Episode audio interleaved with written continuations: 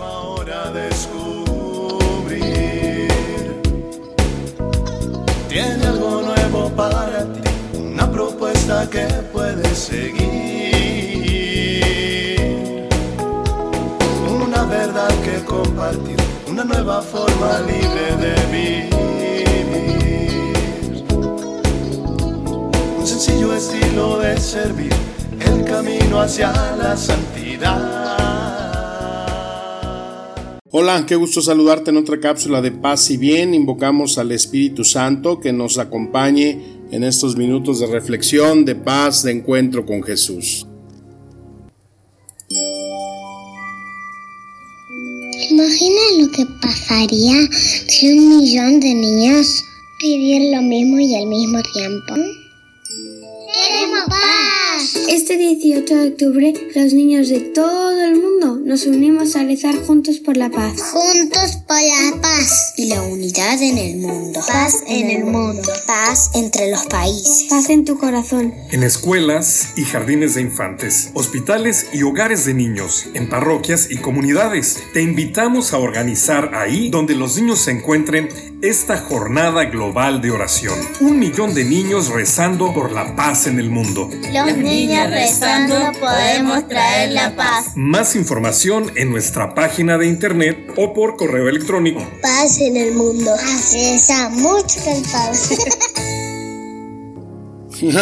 la risilla de los chiquillos. Bueno, pues una vez el padre Pío dijo, si un millón de niños rezara el rosario, el mundo cambiaría. Y se está haciendo esta jornada eh, que inicia hoy para que se pueda llevar a cabo esto de que un millón de niños, pues obviamente se puede más, más, recen el rosario y con la intención de pedir paz en el mundo. Bueno, qué ganas de experimentar una plenitud de paz. Hoy te comparto el Evangelio de San Marcos, capítulo 10, versículos 35-45. En aquel tiempo se acercaron a Jesús Santiago y Juan, los hijos de Zebedeo, y le dijeron, Maestro, queremos que nos concedas lo que vamos a pedirte. Él les dijo, ¿qué es lo que desean? Le respondieron, concede que nos sentemos uno a tu derecha y otro a tu izquierda cuando estés en tu gloria. Jesús le replicó, no saben lo que piden. ¿Podrán pasar la prueba que yo voy a pasar y recibir el bautismo con que seré bautizado? Le respondieron, sí podemos. Jesús les dijo, ciertamente pasarán las pruebas que yo voy a pasar y recibirán el bautismo con que yo seré bautizado. Pero eso de sentarse a mi derecha o a mi izquierda no me toca a mí concederlo, eso es para quienes está reservado. Palabra del Señor, amén. Bueno, qué importante es para poder compenetrarnos en este Evangelio, darnos cuenta de la situación que se vivía. Jesús era la tercera vez que les anunciaba a sus discípulos lo de su pasión, lo de eh, su sufrimiento, su crucifixión y muerte. Pero al parecer pues ellos como que no querían entender o andaban metidos en otros asuntos como es el caso de Santiago y Juan. Y en vez de estarse preocupando, decir, a ver, Señor, pues cómo está esa situación, Santiago y Juan nos dejan ver sus propios intereses, lo que le piden a Jesús. Señor, quiero, queremos que nos concedas algo. Y Jesús le dice que es lo que quieren.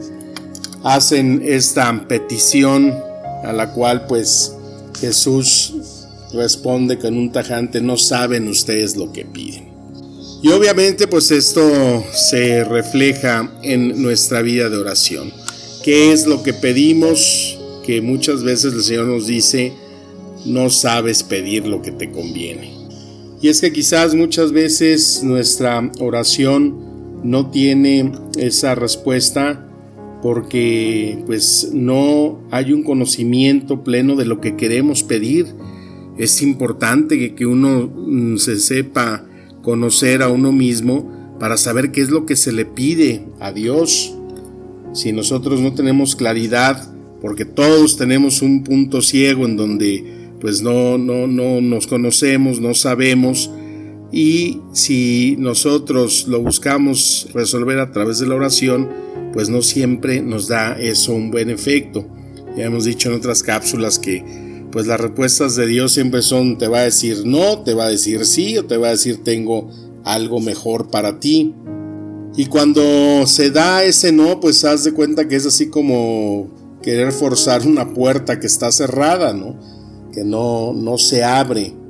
A veces uno, hay gente que le dice, eh, padre, pues es que sí oro mucho y, y no encuentro respuesta ante una situación, un problema, pues lo único que dice uno siempre dice, pues hay que revisa tu vida de oración, qué tanto estás orando, por ejemplo, para conseguir esa paz en tu corazón o lo que tú estás eh, necesitando en ese momento. Y, muchas veces uno encuentra gente que dice, es que sí, oro, rezo mucho, me decía un señor, es que rezo 25 rosarios diarios. Ay, no manches, le digo, 25 rosarios diarios, ¿quién? Ni Santa Teresa. Cuando nosotros hacemos una petición a Dios, pues siempre es importante saber qué le estamos pidiendo, por qué y para qué. Esta oración de estos eh, discípulos pues iba por buen camino, pero no tiene el efecto deseado, o sea, sabían que le estaban pidiendo a Jesús, no queremos estar contigo, uno a tu izquierda y otro a tu derecha pero como que les faltó el para qué, ¿no? A ver, pregúntate, como para qué quería estar uno a la izquierda y otro a la derecha. Quizás será por su engreimiento, su soberbia, su vanidad, como para qué querían estar a la izquierda y a la derecha. Acuérdate que también Santiago y Juan son pues esos hijos del trueno que les puso el Señor, ¿no? Cuando van llegando a Samaria y no encuentran hospedaje, le dicen a Jesús, ¿quieres que oremos para que baje eh, azufre del cielo. Y Cristo les dice, oigan, no espérense, nosotros no andamos quemando gente, no manchen, venimos a traer el mensaje, el reino de Dios y estos alebrestados ya querían quemar allá medio mundo, ¿no? O sea, sean unas fichitas también estos. Entonces, eh, ¿qué es lo que eh, nosotros necesitamos siempre presentar en nuestra oración con el qué y el para qué? Es lo que yo le llamo la oración comercial, cuando le pedimos a Dios algo, para qué lo queremos, cómo se va a realizar y, qué finalidad tiene, pues es muy probable que el Señor conceda siempre un proyecto bien estructurado, cuando no sabemos nada más, ay, quisiera tener mucho dinero, señor, y bueno, y te dice, ¿para qué quieres dinero? No, pues es que ya para dejar de estar sufriendo, que no tengo cada mes para pagar la renta, para tener, para mis medicinas, para todas mis cosas, o sea, puras cosas que dices, bueno, y el Señor dice, ¿y entonces dónde está mi providencia, no? ¿Cuándo te ha faltado algo? El mismo Cristo experimentó ese no de Dios, ¿no? Cuando le dije, Señor, aparta de mí este cáliz y ese no de Dios a Cristo se convierte en el sí de Dios para la humanidad, nuestra redención, nuestra salvación a través de esa cruz. Cuando nuestra petición en la oración es muchas veces para transformar al otro o para que Dios remedie nuestros errores, Ay, Dios me ayuda, por favor, es que me robé unas cosas de la empresa, pero no me acordaba que había cámaras y ya vieron que soy yo y me van a correr o a meter a la cárcel. Pues a ver, ahí, ¿qué, qué, qué oración? Dios mío, ayúdame para que pueda pasar exámenes que no pude estudiar, pues es que ya ves que me fui de fiesta y... Pero te prometo que si me ayudas, eh, no sé qué te doy. Así como que dices, bueno, tu irresponsabilidad, tus eh, desaciertos, Ay, señores, que no sé cómo me vine a casar con este hombre. Diez años, borracho, ronca como un mamut. Tengo años sin dormir. Y dices, bueno, pues no se te decía que no era la persona indicada y estás necio. Ay, Dios mío, esta mujer ya no aguanto, no se le quema hasta el agua, no puedo nunca tener una alegría porque todo lo hace mal. Bueno, pues a ver, ese tipo de cosas como que dices en la oración, de veras Dios nos las concede. Yo tengo muchos testimonios de cuando alguien presenta verdaderamente un proyecto a Dios, ese, ese proyecto se lleva a cabo, ¿no? Aquí en este ministerio, pues uno siempre está en, buscando con las personas, eh, clarificando sus necesidades, sus, sus intenciones. Y por ejemplo, una vez eh, una muchacha, padre, ore mucho por mí porque voy a ver si me si puedo entrar, si paso el examen de medicina. Ay, ¿por qué? No, pues quiero ser doctora. Ah, ok. Bueno, llega otra muchacha y me dice, Padre, ay, ore mucho, ayúdeme a orar para que se me conceda entrar a, medicina. Y bueno, ¿y por qué quieres estudiar medicina? Ay, Padre, es que para mí no tiene, es mi vocación porque yo quiero estudiar medicina y luego quiero estudiar una especialidad y acabando la especialidad me quiero ir a meter a la ordenación de, médicos sin fronteras y me quiero ir a donde me destinen, pero me gustaría irme a África, ayudar a todas estas comunidades necesitadas y, ese es mi proyecto, es mi ilusión, es lo que le pido a Dios. ¿Y quién creen que entró a estudiar medicina? Pues obviamente, ¿no? Cuando le pones a Dios el qué, el por qué y el para qué, cuando es verdaderamente un proyecto que tú presentas a Dios para eh, tu realización, para que verdaderamente esa oración dé un fruto, pues obvio que se va a dar.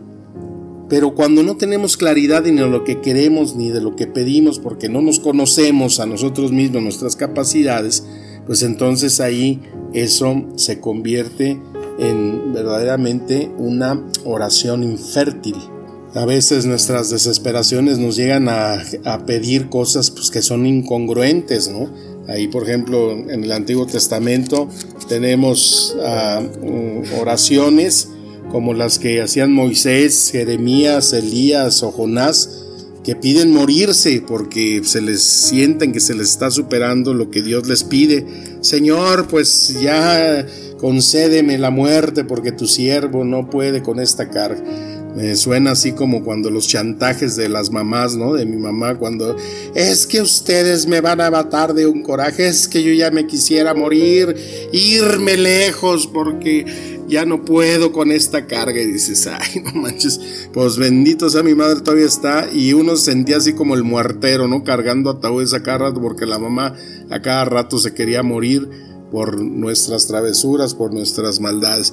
Y, obviamente pues que Dios desoye ese tipo de, peticiones, ¿no? Hay oraciones que sí son curiosas, como la que hace Eliseo, ahí en el segundo libro de los reyes, en el capítulo 2, versículo 23, está esa, oración, esa oración que Eliseo, pues resulta que eh, va hacia el monte Carmelo y en la subida pues yo es pesada, ¿no?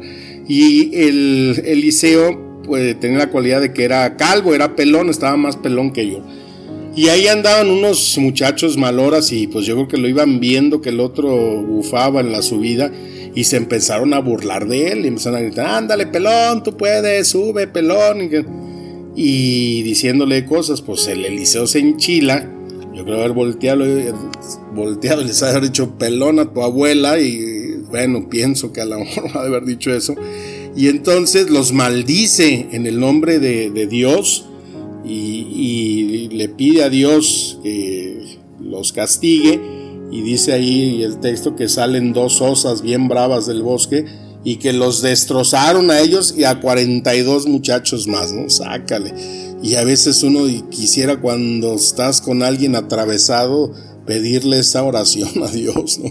Oye, mándame aunque sea una osa, ¿no? Para que se a mi suegra que o aquel desgraciado que lo traigo atravesado y ya no lo soporto, pues una osita de estas que nos quita el problema. Hay gente que, pues de veras, eh, no la, nos hace la vida terrible, ¿no? Y que dice, Señor, llévate este desgraciado, te lo mando por DHL, ¿no? Porque ya no aguanto. Pero bueno, pues son oraciones que obviamente eh, no van de acuerdo al corazón que nos pide Dios en esa humildad, en ese servicio, en esa entrega de amor, respeto y tolerancia al prójimo y que pues lo que verdaderamente en nuestra oración pues debe ser siempre el ir pidiendo para ir creciendo en esas imperfecciones que tenemos, que disminuya todo ese mal y crezca lo bueno en nosotros. Cuando pedimos por ser humildes, cuando pedimos por ser serviciales, cuando pedimos porque esa caridad crezca en nuestro corazón, las cosas materiales ya no lo dice Cristo. Cuando han visto un pájaro morir de hambre? cuando han visto que los campos se queden sin esa hermosura que los caracteriza, los lirios? Y Dios provee todo eso, ¿cuánto más nos proveerá a nosotros que somos sus hijos? Entonces, pues hay que tener bien afinada en nuestra vida de oración qué es lo que pedimos, cómo lo pedimos y veremos que siempre cuando estamos con Dios en aquello que nosotros le proponemos, necesitamos con el qué, por qué y para qué, ahí el Señor hará siempre esa presencia suya, hará esa respuesta, seguramente aquello que es lo mejor para nosotros y mejor nos conviene. Pues unámonos con estos niños a rezar el rosario pidiendo por la paz del mundo. Te deseo un excelente inicio de semana, mi bendición y un deseo de paz y bien. Amén.